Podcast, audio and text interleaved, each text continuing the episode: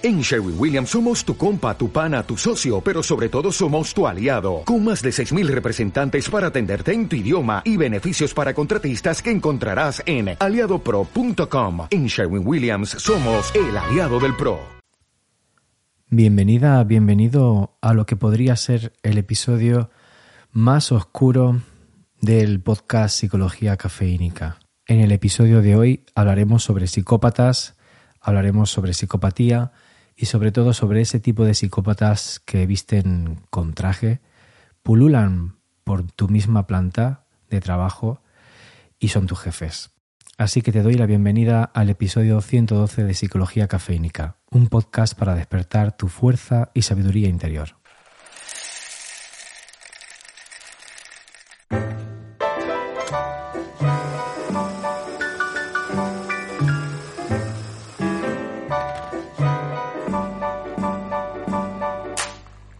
Te habla Fran Jodar, psicólogo cafeínico, humano antes que profesional, y si es la primera vez que te conectas a este podcast, te doy la más eh, afectuosa y calurosa bienvenida. Y me encantaría que te suscribieras al podcast para sumarte a esta maravillosa comunidad de psicología cafeínica. Y como siempre digo, si eres una persona que me escucha desde hace ya tiempo, enormemente encantado por tu fidelidad y por tu confianza. Hoy en la cafetera de Psicología Cafeínica se está preparando un podcast muy especial, un podcast con un formato distinto, un podcast también, como decía en la introducción del episodio de hoy, pues un podcast quizá de los más oscuros, ¿no? Que podamos encontrar en el podcast Psicología Cafeínica, porque traeré el testimonio de una persona que ha convivido con uno de estos psicópatas que ha sobrevivido al moving a ese despiadado acoso que se vive en el entorno laboral y nos trae su testimonio, nos cuenta en primera persona cómo ha vivido, cómo ha sobrevivido y cómo se está recomponiendo y superando esta oscura experiencia. Y también eh, haré una introducción al principio de este episodio, antes del testimonio de esta persona que mantendremos en, en el anonimato para preservar su identidad y las posibles consecuencias que pudiera tener pues la difusión de su testimonio de vida, ya que es, bueno, pues este tipo de personajes tiene unas, unas artes muy oscuras y nunca se sabe qué puede pasar, así que preservaremos su identidad. Y como decía, pues previamente a escuchar su testimonio, me gustaría hacer una previa introduciendo o bien haciendo un resumen del libro, de uno de los libros que se consideran referencia en el estudio de la psicopatía, de Paul Babiak y Robert Hare, que son especialistas en psicopatía y escribieron hace ya años, casi dos décadas diría, un poquito más quizá, un famoso bestseller que desgraciadamente creo que solamente podemos encontrar en inglés, se llama Snakes in Suits, Understanding and Surviving the Psychopaths in Your Office pues eh, disculpa por este acento muy forzado y intentando simular la perfección del acento anglosajón que un andaluz pueda llegar a, poder reproducir, ¿no? Pero este libro es muy interesante, es un buen tocho, es gordito. Te pondré las referencias del, del libro, así como, como siempre digo, pues mi contacto, mis redes sociales, un poco la información sobre mí, si te interesa indagar un poco más en la descripción de este episodio y podrás echarle un vistazo a este libro que es mm, pues una joya respecto al estudio de la psicopatía desde un punto de vista científico, eh, también con una perspectiva psicológica de la psicopatía y sin ningún tinte amarillista o populista como muy recientemente he detectado en otros libros que han intentado explicar la psicopatía de, un punto de vista más como pues para vender, ¿no? Para llamar la atención y generar morbo. Este es un libro más bien de corte científico y aporta datos, pues eso, científicos, avalados por, la, por el estudio de la psicología, por estudios científicos y desde un punto de vista muy riguroso. Así que previamente al escuchar este, el testimonio de la invitada de hoy, que inaugura además un tipo de podcast distinto al que suelo hacer, porque es una persona que he entrevistado personalmente, eh, haciendo pues un formato de entrevista más bien ¿no? de, otro tipo de, podcast. Así que inaugura este podcast, esta serie de, pues quizá de contenido que en un futuro puedo seguir haciendo. Ya me diréis qué, opináis, qué os parece, si os gusta y si, que, si queréis que realice este tipo de episodios. Y mm, voy a introducir las bases de lo que se considera la psicopatía y la psicopatía más específicamente en el entorno laboral, según este maravilloso libro Snakes in Suits, Serpientes con traje, comprendiendo y sobreviviendo a los psicópatas en tu oficina.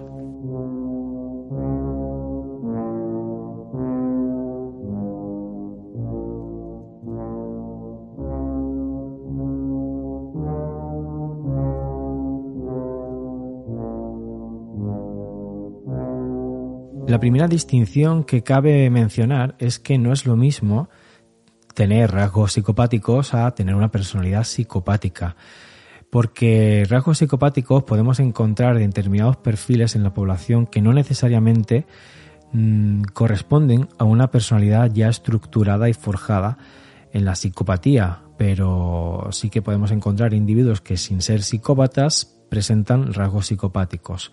Ahora nos adentraremos más específicamente en las características de la psicopatía y muy seguramente podremos pensar en alguna persona de nuestro entorno cercano, mm, familiares, alguna pareja, amigos, amigas, eh, compañeras, compañeros de trabajo, jefes, por supuesto, y, y, podremos pensar en esta persona, pero cabe decir que no necesariamente esa persona corresponde a un perfil de personalidad psicopática. Es posible que esa persona contemple, o sea, tenga rasgos psicopáticos, pero que no tenga la estructura de personalidad suficiente para que se considere un psicópata o una psicópata. En este sentido, el libro, por ejemplo, menciona que muchos estereotipos que tenemos las personas acerca de los psicópatas han sido creados de forma muy fantasiosa, ¿no? De forma muy cinematográfica por películas y por la cultura popular y que no necesariamente esos estereotipos que nosotros tenemos en nuestro inconsciente coinciden con la realidad de una persona que es psicópata. Y ya veremos que hay distintas eh, maneras de ser psicópata, distintas formas de psicopatía, que además, pues esto mm, corresponde después con un porcentaje y una prevalencia distinta en la población normal. Otra diferencia que cabe mencionar es que hay mm, tres tipos de personalidades que podremos mm, confundir fácilmente con la psicopatía y eh, son las siguientes, la personalidad antisocial y la sociopatía. Y aunque están muy relacionadas, las tres forman parte de, de los modelos criminales más despiadados, más llamativos, más eh, crueles, más violentos que podemos encontrar, no significan lo mismo. En primer lugar, vamos a hablar de, muy brevemente de la personalidad antisocial. La persona con personalidad antisocial puede confundirse con un psicópata porque actúa de una manera muy parecida a la que podría ser un psicópata, sobre todo por el carácter violento, agresivo y de incumplimiento de normas. Y es que esta personalidad se caracteriza sobre todo por el incumplimiento constante de las normas sociales, utiliza eh, la mentira, es una persona impulsiva, eh, sobre todo una persona que se caracteriza por un alto nivel de agresividad, de ira, que tampoco se arrepiente de lo que hace y que tiene un comportamiento constantemente irresponsable, es incapaz de mantener una responsabilidad en ningún ámbito de su vida que además pues pone en riesgo tanto su vida como la de otras personas. Eh, esto es la personalidad antisocial. Podremos identificar como personalidad antisocial el típico delincuente que está entrando y saliendo de la cárcel cometiendo todo tipo de actos delictivos, en muchas ocasiones violentos, pero también de, digamos, de, de, toda clase, ¿no? Y aunque puede cometer actos violentos, pues no necesariamente se circunscribe a un tipo de delito violento. Puede cometer cualquier tipo de delito violento, desde una agresión sexual, un robo con violencia, un homicidio, unas lesiones, una estafa, eh, una coacción, etcétera, etcétera. En la personalidad antisocial, aunque pueden darse las características de la psicopatía, sobre todo eh, caracterizada la psicopatía por, por la falta de empatía, por un elevado narcisismo y prácticamente una emotividad plana, es decir, los psicópatas prácticamente no tienen emociones, tienen muy poca capacidad de sentir emociones a nivel intenso, aunque pueden tener explosiones de ira o agresividad, es una persona, son personas que tienen un mundo emocional muy plano, apenas sienten nada, ¿no? Entonces, estos rasgos de falta de empatía, narcisismo, emotividad plana pueden concurrir con la personalidad antisocial, pero no necesariamente. Son más típicos de la psicopatía.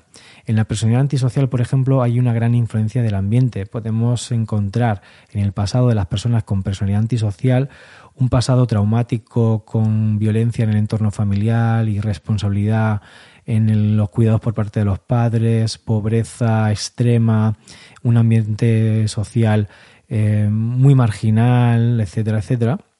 Y en la psicopatía no necesariamente, y además se considera que en la psicopatía hay como una influencia mucho más poderosa de la genética, curiosamente. Es decir, parecería ser que las personas que son psicópatas tienen un gran componente genético en el origen de la psicopatía y no se puede explicar tanto por cuestiones como, por ejemplo, un trauma, una infancia eh, caracterizada por la violencia y el maltrato, la negligencia, etcétera, etcétera. Por otro lado, encontramos la sociopatía, que es prácticamente lo que vendría a ser un psicópata, un sociópata es un psicópata, pero que se ha construido así por el tipo de subcultura o entorno social en el que ha vivido, de modo que la persona que ha vivido en determinados eh, ambientes donde se fomenta este tipo de desarrollo psicopático, al final acaba convirtiéndose en un psicópata, pero a raíz de lo que su entorno eh, cultural, social, demográfico ha favorecido. Por tanto, eh, los sociópatas son personas que se han adaptado a un entorno que ha premiado y que ha moldeado, cincelado la personalidad de una persona desde que es pequeña orientada hacia los rasgos psicopáticos.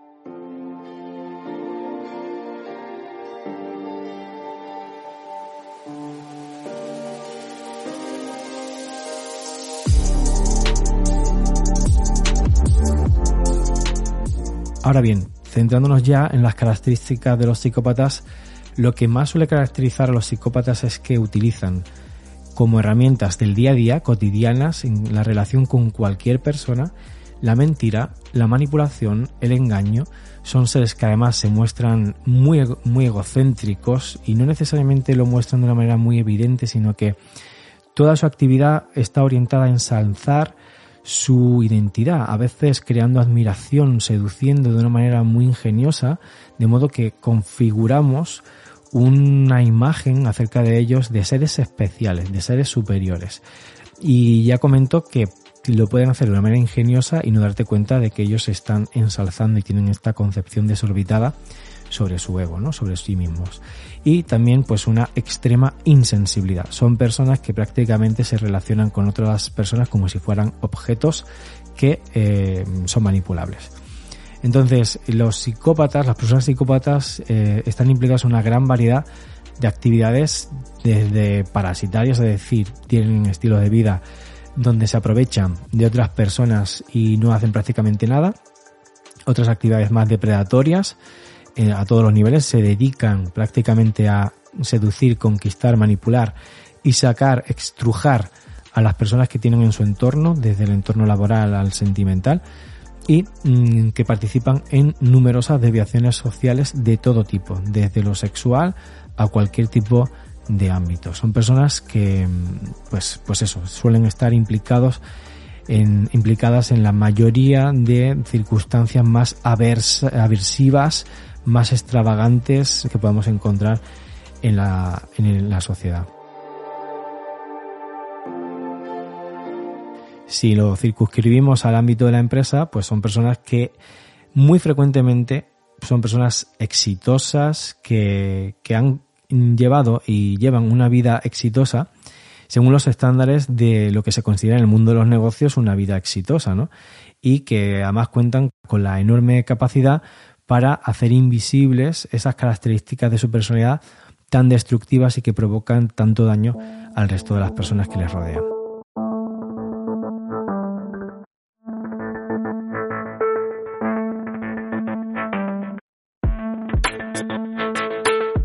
Y ahora vamos a distinguir, como decía al principio, la variedad que puede haber de mm, psicopatía no todos los psicópatas cometen delitos violentos. Hay una parte de psicópatas, digamos los más, los menos frecuentes, que mm, están implicados en actividades violentas.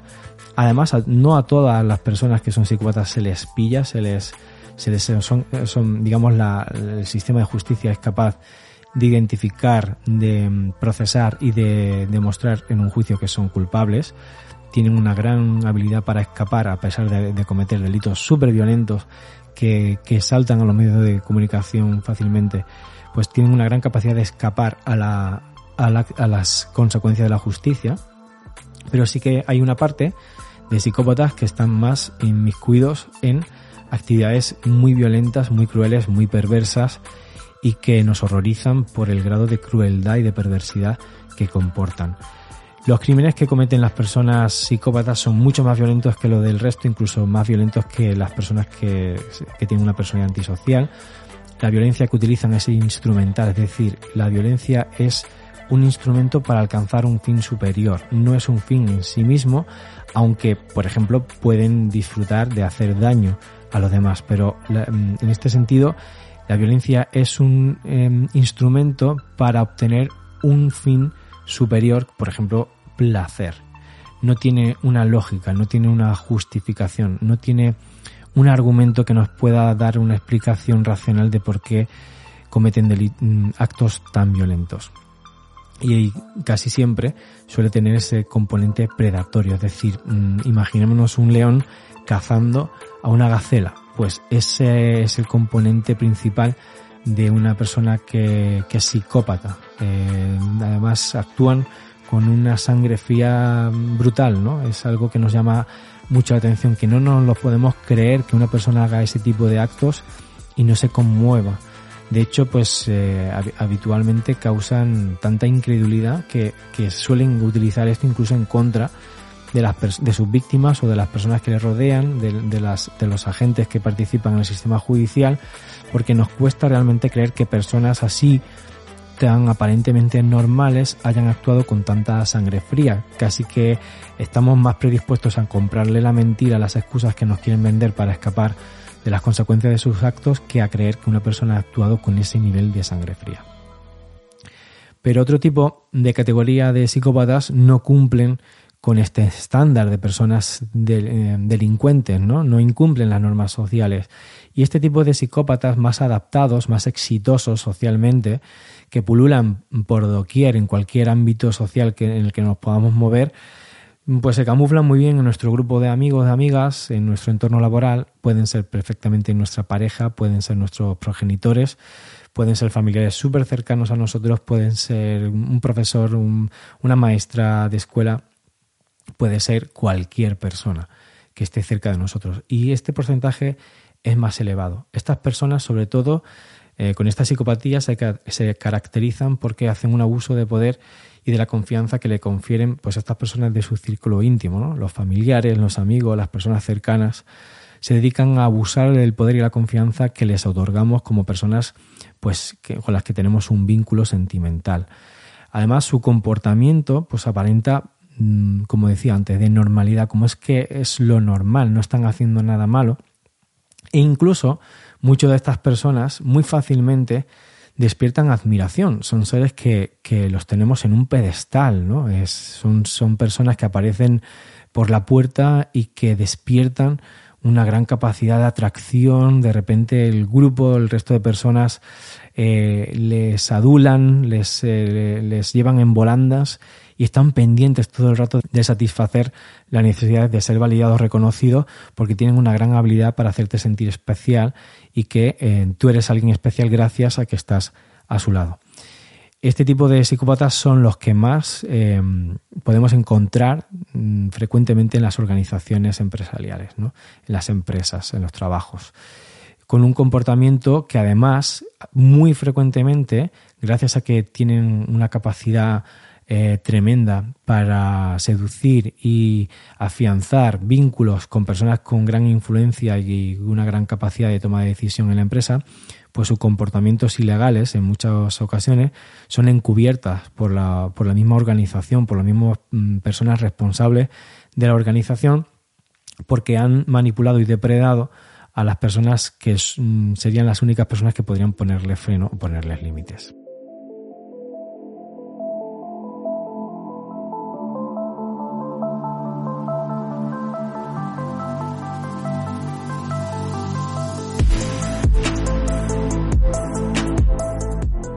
Dicho esto, vamos a ver qué no es un psicópata o qué no es la psicopatía. La psicopatía no es un trastorno, por más que, por ejemplo, en el manual de diagnóstico de los trastornos mentales, eh, por más que se recoja en este manual, que es simplemente un consenso periódico que diferentes personas que se consideran representantes de la disciplina de la psicología se ponen de acuerdo en categorizar trastornos mentales, pues por más que se haya considerado por la APA eh, y dentro del, del DSM como un trastorno mental no es un trastorno. La psicopatía no es una enfermedad mental, no es un trastorno y por tanto no tiene solución. Las personas con psicopatía entienden perfectamente las reglas sociales y el daño que están haciendo.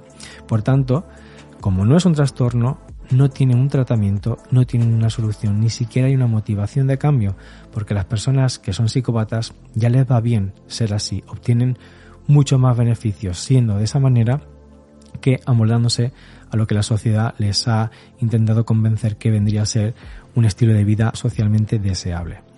De hecho, los psicópatas son mucho más racionales que el resto de personas. Tienen una capacidad mucho más fina de plantear lógicas, de entender cómo actuarán otras personas, de llegar a, planteamientos y a razonamientos Em, perfectamente, aparentemente lógicos y válidos, pero mm, que manipulan con una gran habilidad, precisamente por esto, porque tienen una capacidad de análisis racional superior al resto de personas. Por tanto, no es un trastorno, no es una enfermedad mental, no hay un diagnóstico como tal de la psicopatía, porque no es una enfermedad y por tanto no tiene un tratamiento, no tiene una solución. Repito, y esto es importante, no es un trastorno y por tanto no tiene un tratamiento, no tiene solución. Estas personas van a ser así siempre. Em, además, escogen cuidadosamente las reglas que quieren cumplir y cuáles van a transgredir, porque conocen al dedillo la normativa, qué pueden hacer y cómo saltarse lo que no quieren cumplir. Tampoco son monstruos, no son seres distintos a cualquier ser humano que anda por la calle, son personas absolutamente normales, no pertenecen a una categoría distinta de Homo sapiens, son Homo sapiens, son personas como cualquier otra, simplemente que su funcionamiento neuropsicológico no encaja dentro del funcionamiento neuropsicológico de la mayoría de personas. Pero insisto, no son personas distintas a nosotros, son personas normales. Por eso, aparentan ser seres de lo más normal y engañan y se camuflan tanto, son camaleones sociales, porque no nos cabe en la cabeza que una persona que podría ser nuestro vecino, nuestro mejor amigo, nuestra pareja y la persona en la que más confiamos en el mundo sea un psicópata.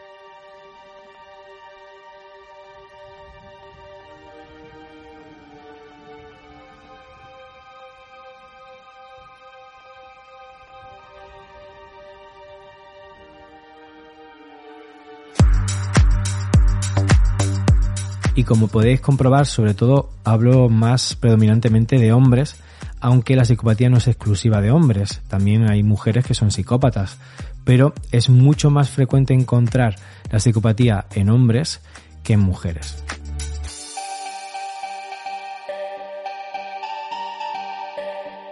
A continuación vamos a hablar de los dones psicopáticos, si es que los podemos llamar como tales, pero evidentemente pues son talentos porque son habilidades que manejan con, especial argucia y con una maestría eh, pues eh, que impresiona ¿no?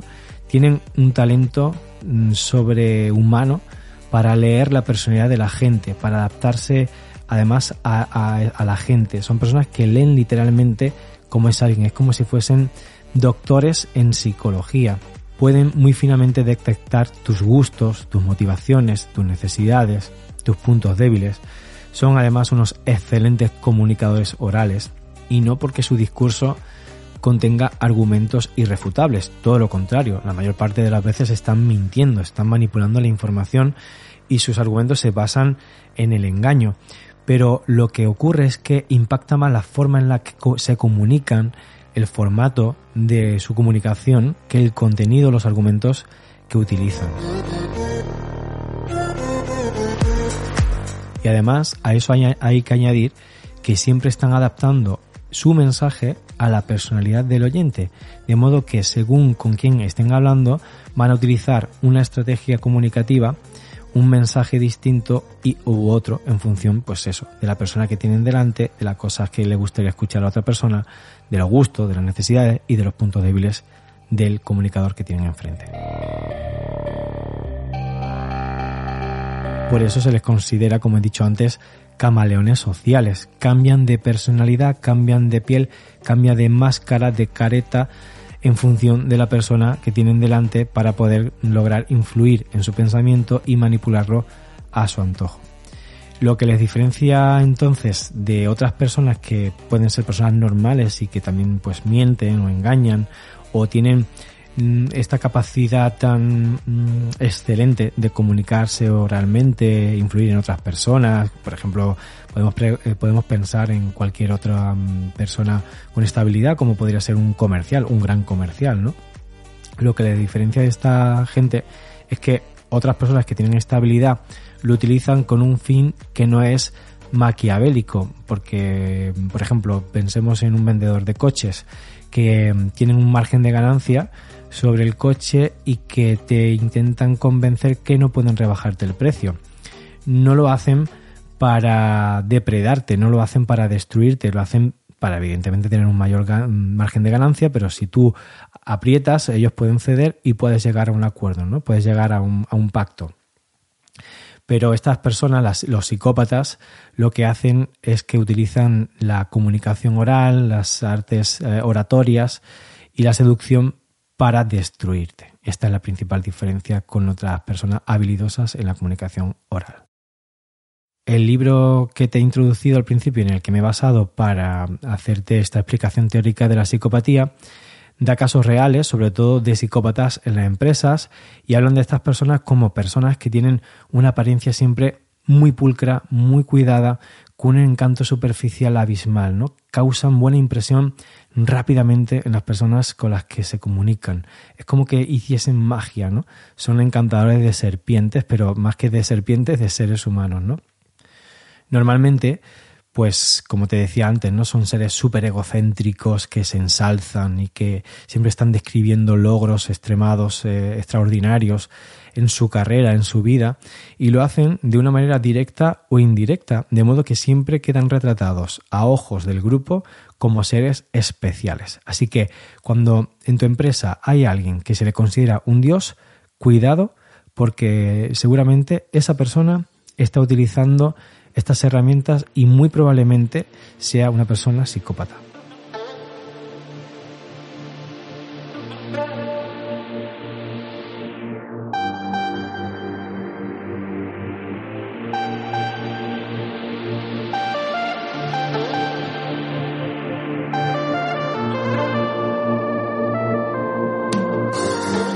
Y además, sobre todo, la gran mayor parte de sus herramientas y de sus estrategias de manipulación, sobre todo al principio, están dirigidas a seducir a las figuras de poder de la empresa. En el libro se describen casos prácticos donde estas personas rápidamente intentan conectar con personas que tienen puestos de decisión, de influencia, de poder, rápidamente empatizan con sus gustos, con sus aficiones, se van con ellos, coinciden siempre para comer, para tomar un café, para jugar al golf, para ver un partido de fútbol. Siempre se muestran como personas compatibles en, su, en las preferencias, en las aficiones que tiene la otra persona a la que quieren depredar y mm, rápidamente conectan con estas personas que tienen influencia y poder de modo que se muestran hacen pensar a la otra persona o más bien hacen sentir a la otra persona que son figuras de confianza, ¿no? Que, que son alguien en el que pueden eh, confiar para resolver siempre un problema grave que tiene la organización, dándole además poderes especiales para que tengan una mayor capacidad de resolventar, de resolver ese problema.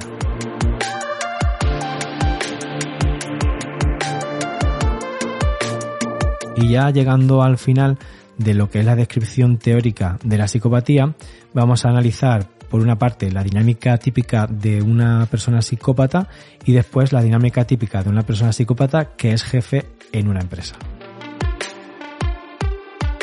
La manera de comportarse de un psicópata habitualmente siempre se produce en tres fases. La primera fase sería la de evaluación.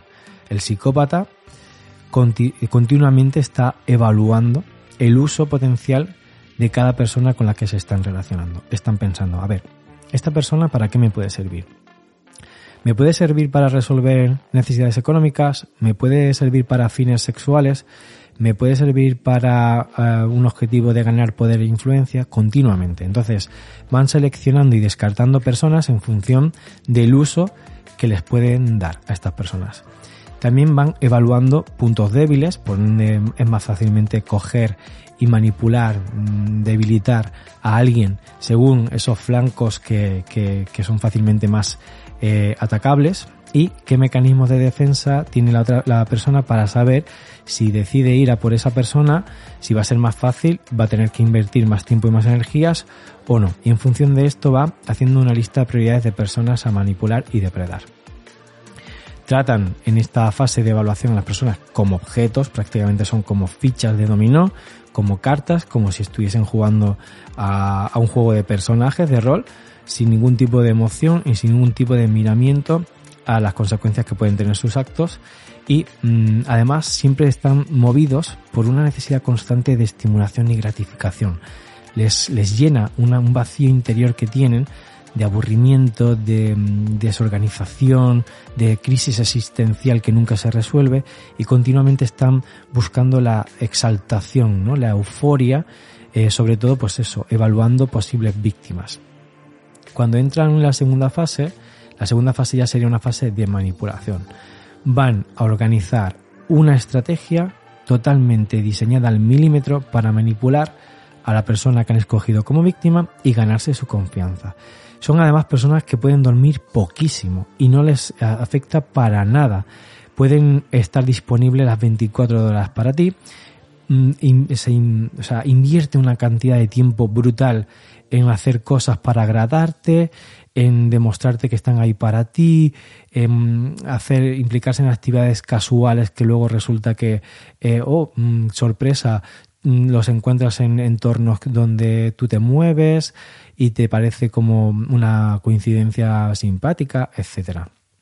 Van a urdir toda una serie de estrategias para darte la impresión de que son personas eh, confiables y de que, wow, has encontrado a tu media naranja.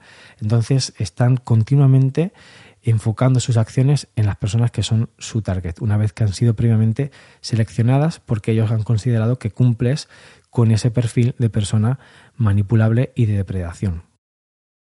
Además, para esta fase, pues suelen recurrir muy fácilmente a estereotipos sociales, ¿no? A crearte rápidamente una imagen sobre algo que sea fácilmente pues deducible, ¿no? Pues el típico, esta es la típica persona que hace esto, ¿no?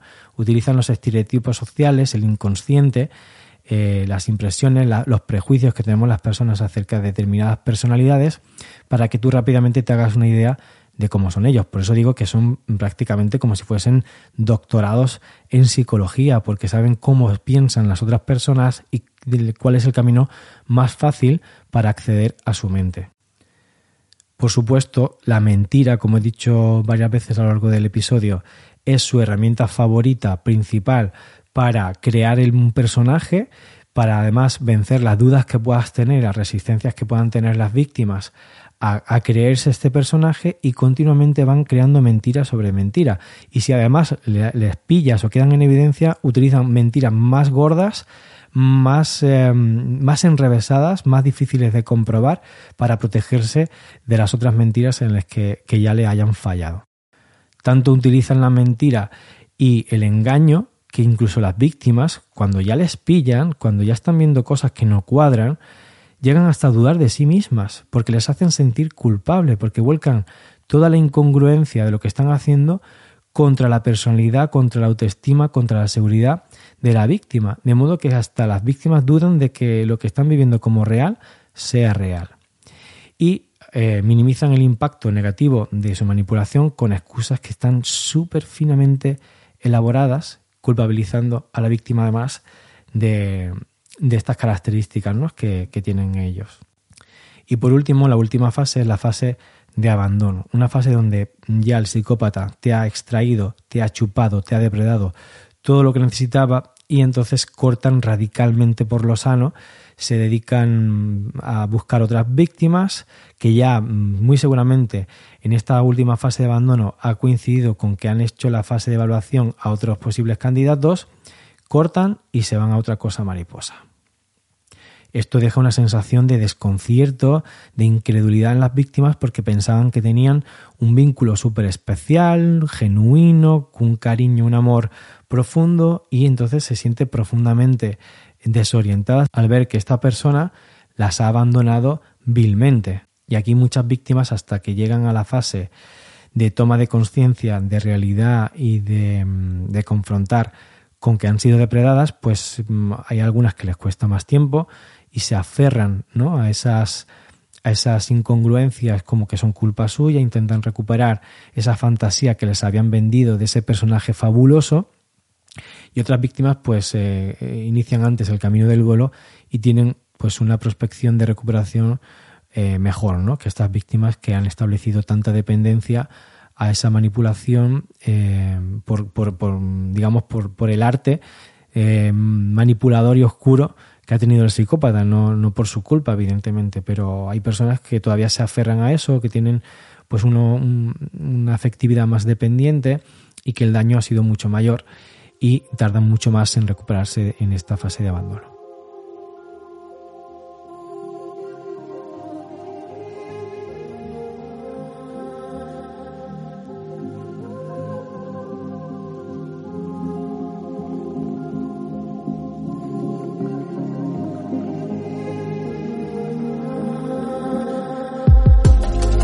Y por último ya, centrados en la dinámica de un jefe psicópata, vamos a describir cuál sería la secuencia de actuación de este tipo de personajes oscuros. Muy frecuentemente lo que suelen hacer los psicópatas en una empresa es mm, enfocar al principio sus energías en conseguir resultados rápidos realizan habitualmente cambios sencillos, no demasiado complejos porque esta gente piensa mucho a corto plazo, no tienen un plan de años elaborado en su mente, sino mm, básicamente están centrados en días, semanas, mm, meses, no, no, no desean que se demore tanto la, obtención de gratificación de, de, de sus premios, ¿no? Pueden estar semanas, días, algunos meses, pocos, eh, urdiendo una estrategia que les confiera credibilidad porque consiguen resultados. Entonces el resto de personas, y sobre todo las personas que tienen poder dentro de una organización, dicen, ¿lo ves? Ostras, esta persona es fabulosa, mira qué bien nos está yendo con ella, ¿no? Entonces se relajan, bajan las defensas, les otorgan como una credibilidad, confianza absoluta, porque a todo el mundo le va bien confiar en alguien y ahorrar esa energía para depositarla en otros esfuerzos, ¿no? Entonces, cuando todo el mundo ya ha bajado las defensas, entonces pasan al siguiente nivel, que sería pues empezar a buscar culpables de los malos resultados, mm, señalar, ¿no? Buscar las cabezas de turco para empezar a, quitarse a esas personas que consideran incómodas y que les pueden eh, hacer de, de, contraste, ¿no? O, pueden confrontar sus artimañas. Eh, buscan pues eso, todas las voces críticas, o incluso las personas que no sean enemigas de, a priori, pero se dan cuenta de que pueden ser personas inteligentes y que no van a caer fácilmente en sus artes manipuladoras y perversas y entonces estas personas eh, talentosas, con pensamiento crítico, inteligentes, se las quitan de en medio para asegurarse que cuando se adentren en su estrategia no les van a delatar. Y al mismo tiempo pues están buscando siempre aliados, ¿no? Al mismo tiempo que eliminan voces críticas y posibles enemigos, posibles personas que les puedan delatar, van buscando aliados para que les apoyen, les ensalcen y le lleven ¿no? en volandas hacia el éxito. Es muy típico hacer meetings en donde ensalzan su figura, quieren impresionar, sobre todo también al principio, ¿no? Quieren impresionar sobre sus cualidades y además aprovechan estos mítines, estas reuniones eh, de equipo, estas reuniones de empresa, para humillar sin ningún tipo de remordimiento a otras personas, señalándolas, acosándolas, iniciando toda una estrategia de moving, de aquí el, testimonio que vamos a, a, escuchar a continuación en este podcast, eh, que versa sobre esto precisamente, humillar a otras personas públicamente para acosarlas, aislarlas, eh, dar la impresión de que son personas apestadas y que nadie se les acerque. Y entonces focalizar ahora ya el miedo y las necesidades de aprobación y de validación del resto del grupo contra esas personas para aislarlas y, destruirlas y de esa manera pues eso, ser dioses ¿no? dentro de la empresa que no tienen nadie que les pueda eh, toser. Seguidamente, pues eh, cuando ya se han asegurado que cuentan con aliados suficientes y han destruido cualquier voz crítica, bien porque han despedido a las personas que, le, que consideran eh, de riesgo, un peligro para su posición, o bien porque las han deprimido, las han em, eh, convertido en personas sumisas, ¿no? En base a amenazas, a acoso, eh, destruirlas moralmente, empiezan a hacer abusos de, de poder, ¿no? empiezan a hacer cambios drásticos en la empresa, empiezan a privar de sueldo eh, a determinado grupo de personas, empiezan a hacer recortes, despedir gente, aumentarse el sueldo y empezar a favorecer todo aquello que ellos consideran que van a, que va a afianzar su posición de poder y de influencia dentro de la organización. Y por último, para ya asegurarse que no va a haber ningún tipo de sublevación, ni de revolución, ni de revuelta en la empresa, empiezan a sembrar el miedo en el resto de personas con diferentes estrategias, eh, desde la coacción, el engaño, eh, posibles amenazas y un miedo como una incertidumbre a cosas que pueden pasar si el resto de personas no cumple o se salen del camino que esta persona está estableciendo.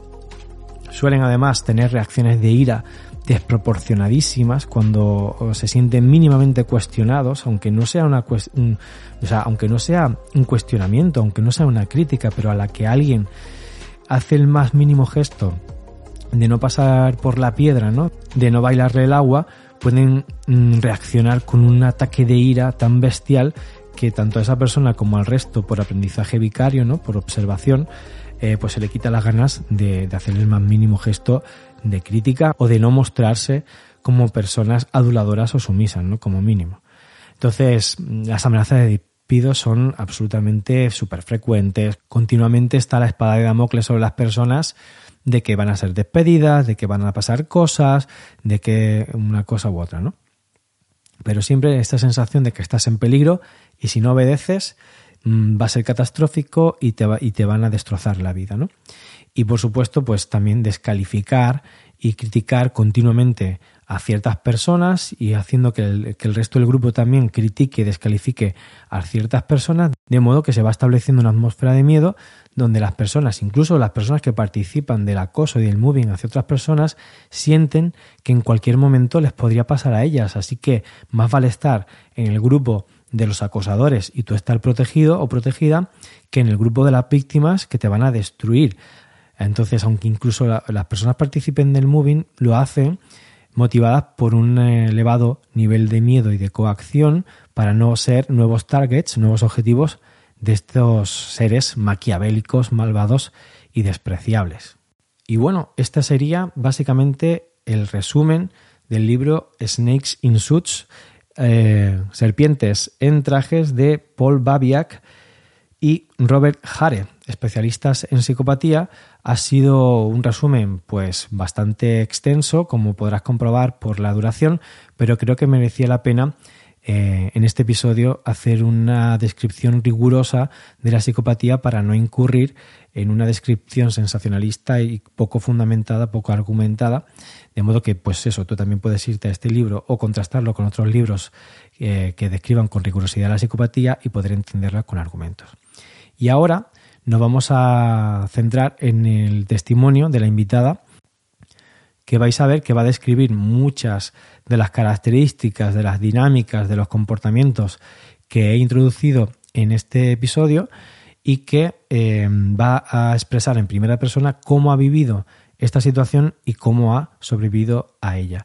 Y mm, quizá lo más interesante pues sea esto último, escucharla cómo ha sobrevivido y cómo ha podido en su organización afrontar este tipo de personajes y vencerlos con éxito. Así que te dejo ya con el testimonio de esta invitada especial que vamos a mantener en el anonimato para proteger y preservar su integridad.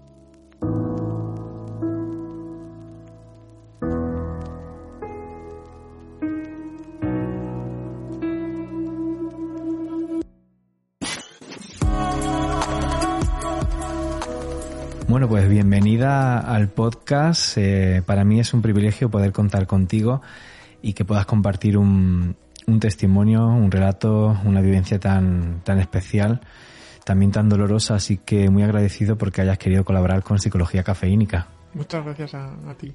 Mantendremos tu anonimato para que te sea más fácil poder abrirte, poder eh, compartir toda esta experiencia. Soy consciente que vamos a hablar de algo difícil para ti porque todavía es reciente, que tiene que ver con tu intimidad.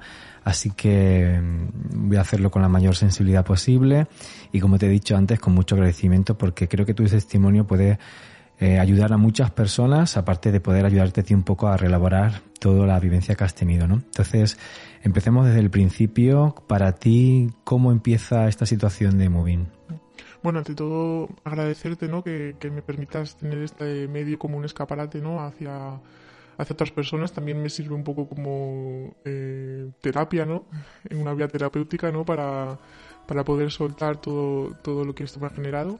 Y bueno, en relación a, tu pregunta de cómo empieza, pues para mí creo que en mi caso particular eh, empezó como una forma muy, muy sutil, ¿no? Con pequeñas señales que, que vas viendo que, que, te van mermando, que, que, no sabes hacia dónde van exactamente. En mi caso fue en el entorno laboral y, y bueno, eh, es una persona que llega nueva al trabajo y entonces eh, tiene un, un, rol un poco bueno por encima de, de ti en la jerarquía y, y, ves pequeñas señales que, que dices bueno no sé si es porque se está ajustando no nos conoce y, y bueno te hacen sentir un poco como más pequeña y, y, bueno dices bueno voy a esperar no sé hacia dónde va a ir esto si, si va a seguir así o simplemente es este pequeño reajuste de, del principio y así es como en mi caso particular comenzó un poco todo de acuerdo.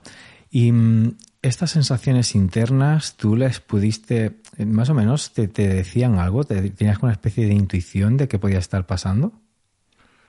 Sí, yo al principio mm, me removían tanto las primeras, ¿no? Que, que, bueno, lo empezaba a compartir en mi entorno más íntimo, ¿no? Más familiar y decía, mira, esta persona me, ha dicho esto, me ha hecho sentir esto, luego me ha dicho lo otro y ahora, ¿no? Y entonces al, al irlo compartiendo y abriendo un poco, ¿no? El, el, el, ámbito, no solo reducirlo a lo que yo sentía, eh, sí que ahí me, bueno, me pude dar cuenta un poco o me ayudó mucho a, a, a ponerle un, un, nombre, ¿no? A lo que podía estar pasando, pero sí... Eh, creo que eso es, es, muy importante, ¿no? También irlo comentando las sensaciones que tienes.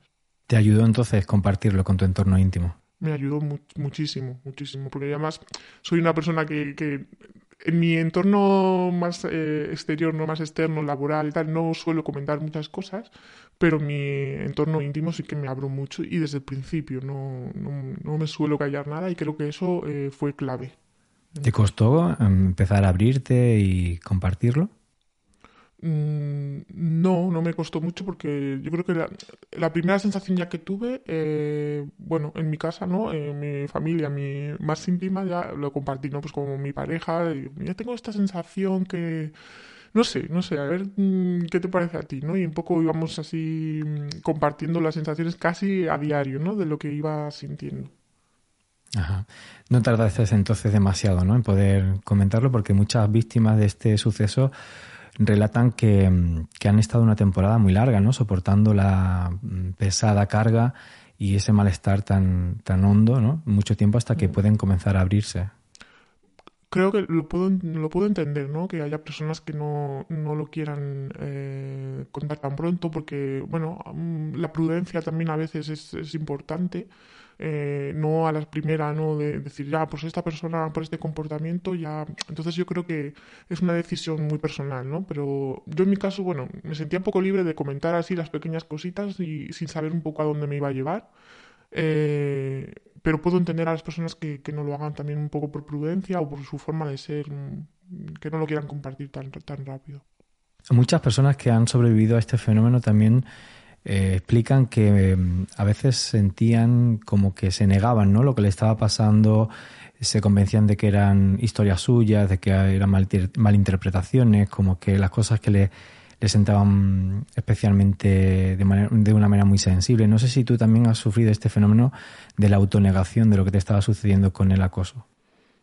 Sí, he pasado por, por la etapa de negación, además bastante larga y también reforzada un poco porque mm, bueno, mm, yo no iba al, trabajo con, el mismo entusiasmo, con la misma energía. Mi, cara, bueno, es el reflejo del alma, en mi caso es, eh, es la pura verdad, ¿no? Entonces, eh, mis compañeros, ¿no? Veían actitudes mías que, les sorprendían. Entonces, un poco, yo les sugería un poco lo que estaba pasando desde, también desde la, prudencia. Y también veía que, ellos mmm, no lo entendían. Entonces ahí eh, empecé a decir, bueno, mm, a lo mejor es que soy yo, que, que, bueno, me ha sentado especialmente mal este comentario y, y bueno, a lo mejor se me ha cruzado esta persona y no es, no es así. Entonces, al oír comentarios tan positivos hacia esa persona o, o no gente que hablaba con admiración decía bueno pues seré yo no que mi forma de ser mm, ¿no? sí sí he pasado por esa etapa ha sido algo larga, ahora excesivamente larga, según lo veo ahora, y, y, bueno, eso también te hace un poco de daño. ¿Qué puesto ocupabas tú en la empresa? Bueno, yo inicialmente, después de tres o cuatro años en la empresa, había llegado a adquirir un puesto de, de jefa, ¿no? De chief, eh, que decimos nosotros. Y, y bueno, um, eh, me había costado lo mío, mucho esfuerzo, mucho sacrificio a nivel personal también, muchas horas, más horas de lo que, de lo que suponía, problemas en, en, casa también, ¿no? Por, por este, este excesivo o excesiva entrega al trabajo.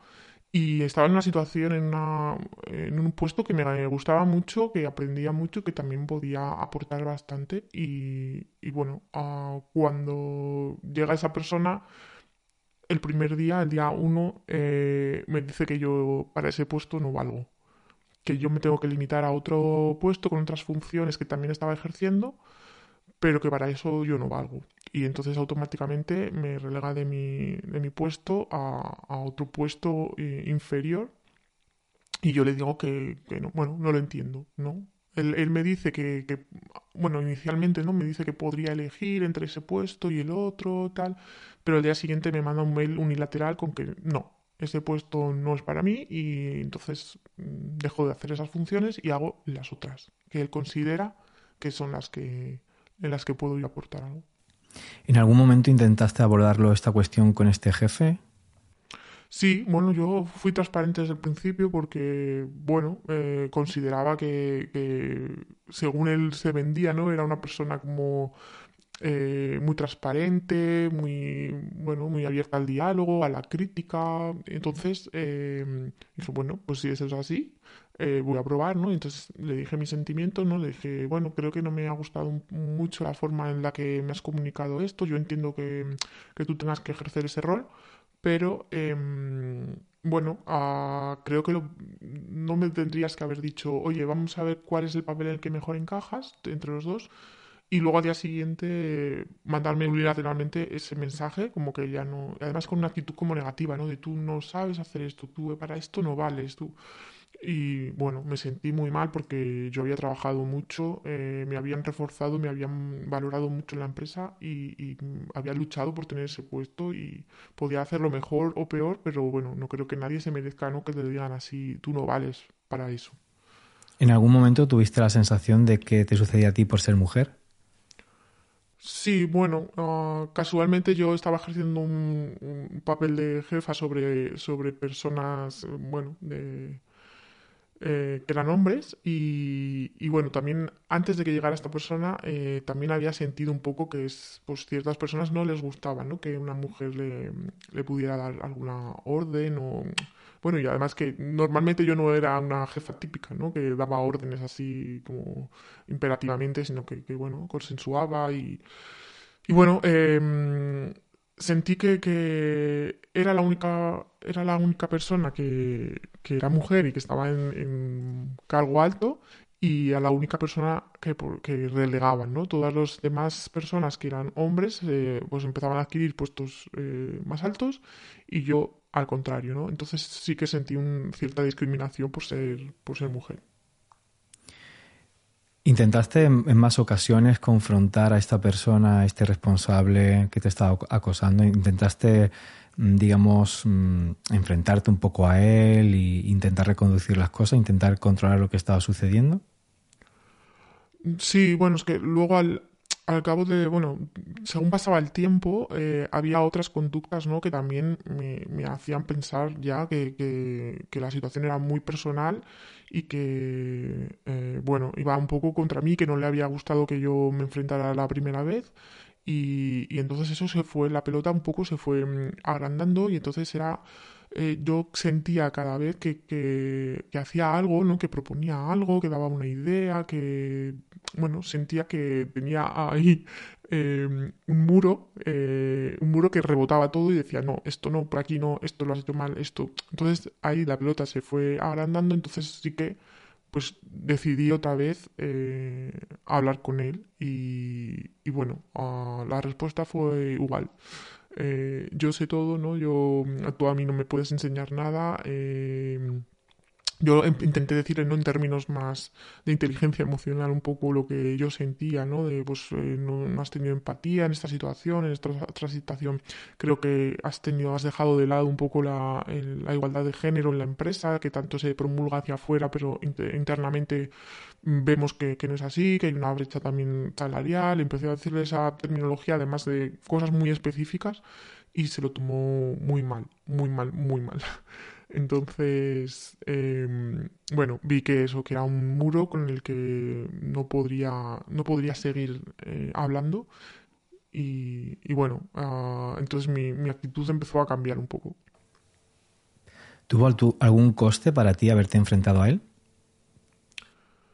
Eh, sí, porque, bueno, uh, esto él lo llevó a, a la, la, dirección ¿no? de la empresa, a parte de la dirección de la empresa, y, bueno, como casualmente o no, él se había rodeado además de un círculo íntimo de gente que, que trabaja a la empresa para trabajar con él, pues mmm, la repercusión fue que todo ese círculo íntimo pues también eh, veían en mí actitudes como si muy negativas, ¿no? Cuando no lo eran. Yo llegaba a la empresa a lo mejor mmm, eh, triste o, con, o más estresada por otros motivos y ya eh, se malinterpretaba todo y, se ponía todo, se volvía todo en mi contra, ¿no? Pues eh, es que está siendo negativa, es que no sé qué, es que está haciendo, bueno, me llegaron a decir como, como estaba haciendo la vida imposible a esta persona, ¿no? Yo me sentía como un poco aturdida, ¿no? De decir, ¿cómo tengo yo la capacidad de hacer mmm, la vida mmm, así imposible a una persona con este con esta autoestima y este ego o sea me resultaba como imposible. O sea como que intentó darle la vuelta a la tortilla para ser la víctima y tú la opresora. Eh, totalmente totalmente. Y me llegaba a decir eh, siempre en conversaciones privadas no entre los dos eh, que, que, bueno que yo estaba sembrando la negatividad entre la gente que la gente conmigo no estaba contenta que bueno que un poco eh, cosas que yo al principio pensaba, no puede ser, no puede ser que estas personas no estén contentas y yo tengo una relación. Y luego, claro, te, te, llegabas a cuestionar, era tal el grado de manipulación que ejercía sobre la información que te llegabas a cuestionar si era verdad o no. Y, ahí es donde empieza otro gran problema, ¿no? La soledad que sientes cuando antes estabas en un ámbito que estabas súper relajada y a gusto y trabajando eh, al máximo. Eh, te empiezas a sentir sola, y, y, bueno, creo que es algo a lo que él quería llegar, ¿no? Que yo me sintiera sola. ¿Llegó a aislarte y a conseguir que otros compañeros saliesen contra ti? Eh, bueno, los compañeros más de su círculo íntimo, como he dicho, y algunos otros que no lo eran tanto, eh, yo creo que sí. También, pues bueno, por su. Bueno, porque ellos a lo mejor eh, consideraban que aliarse con el poder era más importante en ese momento que aliarse con, con las emociones o lo, los sentimientos, ¿no? Entonces, eh, sí, me sentí, me sentí aislada y, bueno, con algunos, con la mayoría de los compañeros no sentía ni fuerzas ni, ni, ni ganas de, de, compartir nada de lo que me estaba ocurriendo porque, claro, él me, me estaba diciendo que los compañeros estaban descontentos conmigo. conmigo. Entonces ahí mmm, te sientes completamente sola y, y aislada, sí. ¿Cuál, ¿Cuál fue el coste para tu salud mental de todo este proceso? Bueno, pues después de varios meses así en esta, en esta situación que yo, por un lado, intentas hacer tu trabajo que no afecte a tu trabajo, a tu rendimiento, y por otro lado estás lidiando con estas, con estos comentarios, con estas, ¿no? Eh, bueno, al final eh, mi salud mental se resintió mm, hasta un límite ya muy alto, ¿no? Y entonces, eh, bueno, eh, me afectó mucho el estado de ánimo, me, bueno, creo que entré en una especie de depresión y bueno, tuve que recurrir un poco a, los servicios de, salud, ¿no? Porque no me encontraba bien.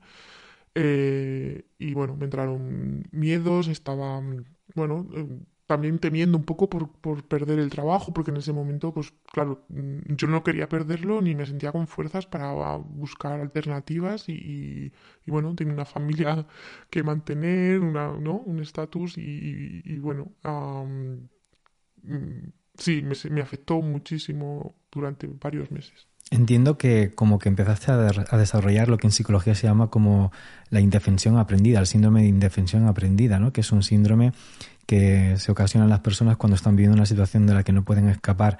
Aquí hay muchas personas que suelen como culpabilizar a la víctima diciendo, pero bueno, ¿por qué no actúas? ¿Por qué no luchas? ¿Por qué no te buscas otro trabajo? ¿Por qué no haces nada? ¿Qué te sucedía a ti que mm, te impedía eh, buscar otras alternativas? Bueno, resumiéndolo en una palabra, era miedo. Yo sentía miedo. Em, mi entorno familiar, que siempre me ha apoyado muchísimo, gracias a Dios, bueno, me, intentaban dar como consejos y decirme, pero ¿por qué no hablas con esta otra persona? Pero ¿por qué no le dices que, bueno, que te vas, ¿no? Cuando te ha amenazado varias veces ya de despido.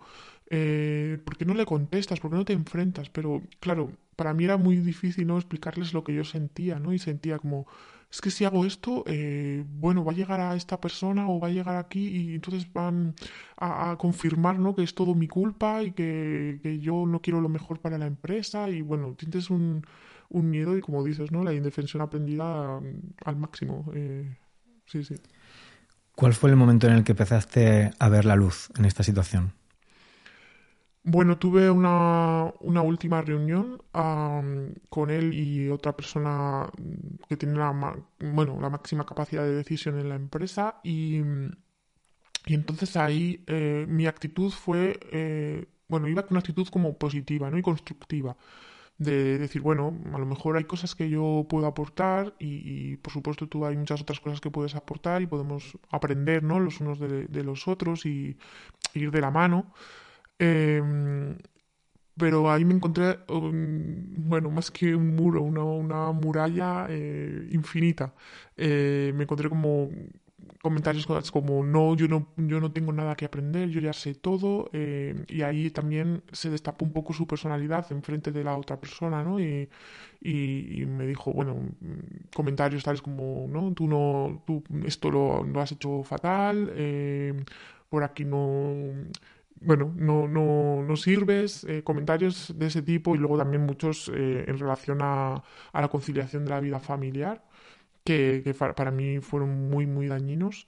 Eh, bueno, tú tienes una vida familiar que es incompatible con este puesto, tú, bueno, em, no te tenías que coger estos días, no, no es necesario que cuides de esta persona, no, bueno, comentarios que en la vida me habría imaginado, ¿no? Y, bueno, que nunca nadie me, me, había dicho porque ante hasta ese momento todo el mundo había valorado mi, mi trabajo, no mis problemas o no familiares. Entonces, ahí tomé una actitud de, de bueno, de, de apatía, ¿no? De decir, bueno, mmm, tiempo del tiempo, yo aquí ya no puedo hacer nada más. Eh, vi como la manipulación era máxima de toda la información y toda, todos los problemas que, había, que habíamos tenido.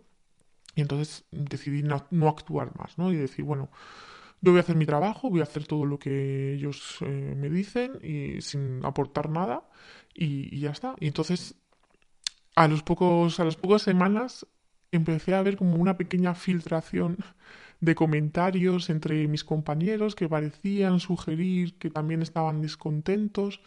Y, bueno, en una conversación así espontánea em, con otros compañeros, pues se abrieron ellos bastante, ¿no? Y, y entonces ahí vi como una, una salida, ¿no? Una luz de decir, wow, aquí está pasando algo más sistémico y, y, no soy yo sola. Entonces ahí me empecé a abrir y vi un poco, me sentí aliviada.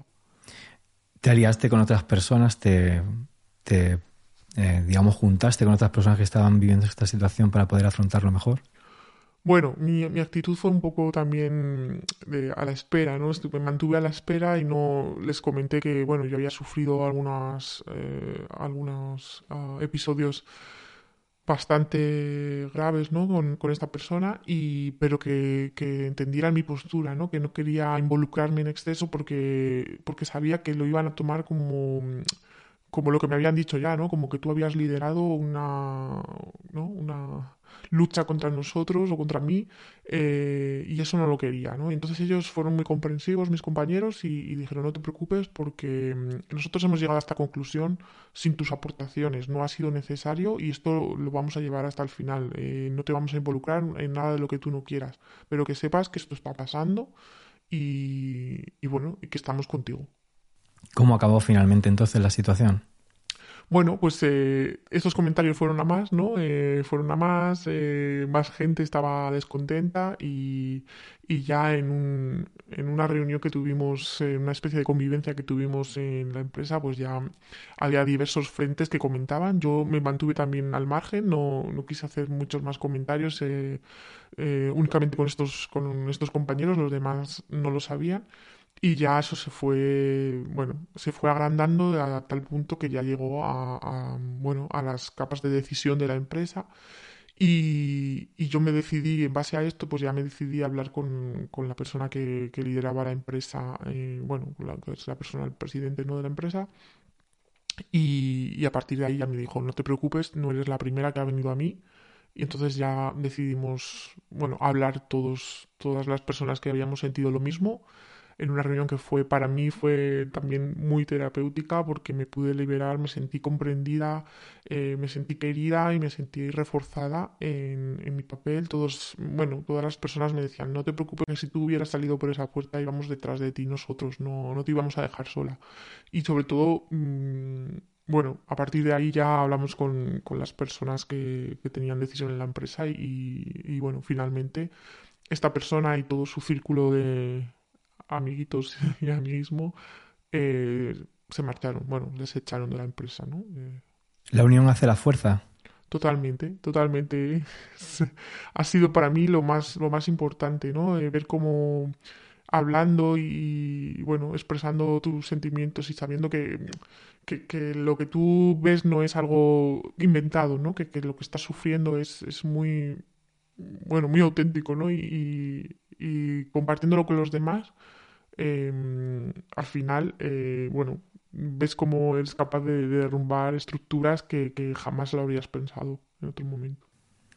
Pues ahí queda tu testimonio, agradecerte de corazón y enormemente que lo hayas compartido con nosotros aquí en la comunidad de psicología cafeínica y que espero que muchas personas se puedan beneficiar de este testimonio, de este podcast, de tu experiencia de vida y que también a ti también te sirva este momento para reelaborar y poder ayudar a cerrar ¿no? la experiencia que has vivido. Mm, totalmente. Me llevo un gran aprendizaje que, que bueno, se quedará conmigo de por vida y espero poder identificar eh, futuras ocasiones, espero que no haya, pero bueno, sabré identificarlo de otra manera y seguramente lo afrontaré con más fortaleza. Muchas gracias. Un abrazo de corazón. Gracias.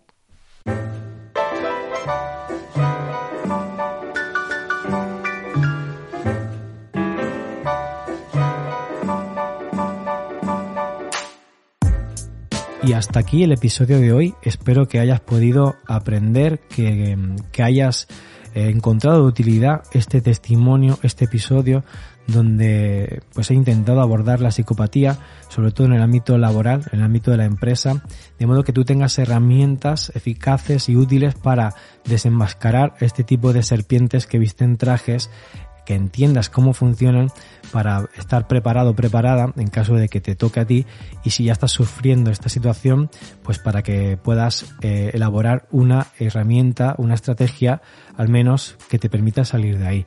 Lamentablemente muchas personas no tienen la suerte de la invitada de hoy, de este podcast, y tienen que salir por patas de la organización.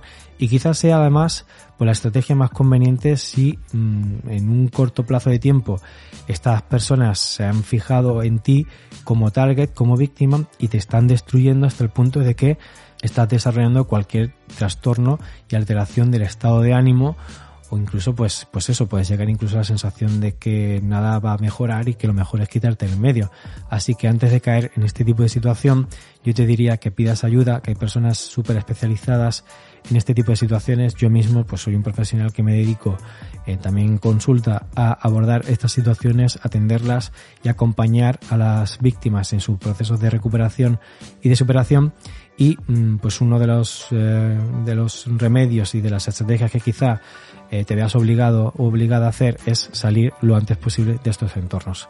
Quién sabe, hay que evaluar cada caso, por eso lo mejor es buscar ayuda. Como siempre, pues en la descripción de este episodio encontrarás la manera de ponerte en contacto conmigo, mis redes sociales eh, y todas las cosas de interés que, puedas eh, encontrar sobre mí. Todo eso en la descripción. Yo mm, te pido que te sumes a esta comunidad. Me encantaría que fueses una persona más suscriptora de este canal, que además me ayuda muchísimo a que vaya creciendo porque los algoritmos de las diferentes eh, plataformas de podcast le dan mucha importancia a los suscriptores y al número de escuchas para seguir creciendo y sugiriéndolo a otras personas. Como siempre digo, yo te abrazo allá donde quiera que estés con estas palabras y nos escuchamos en el siguiente episodio. Chao.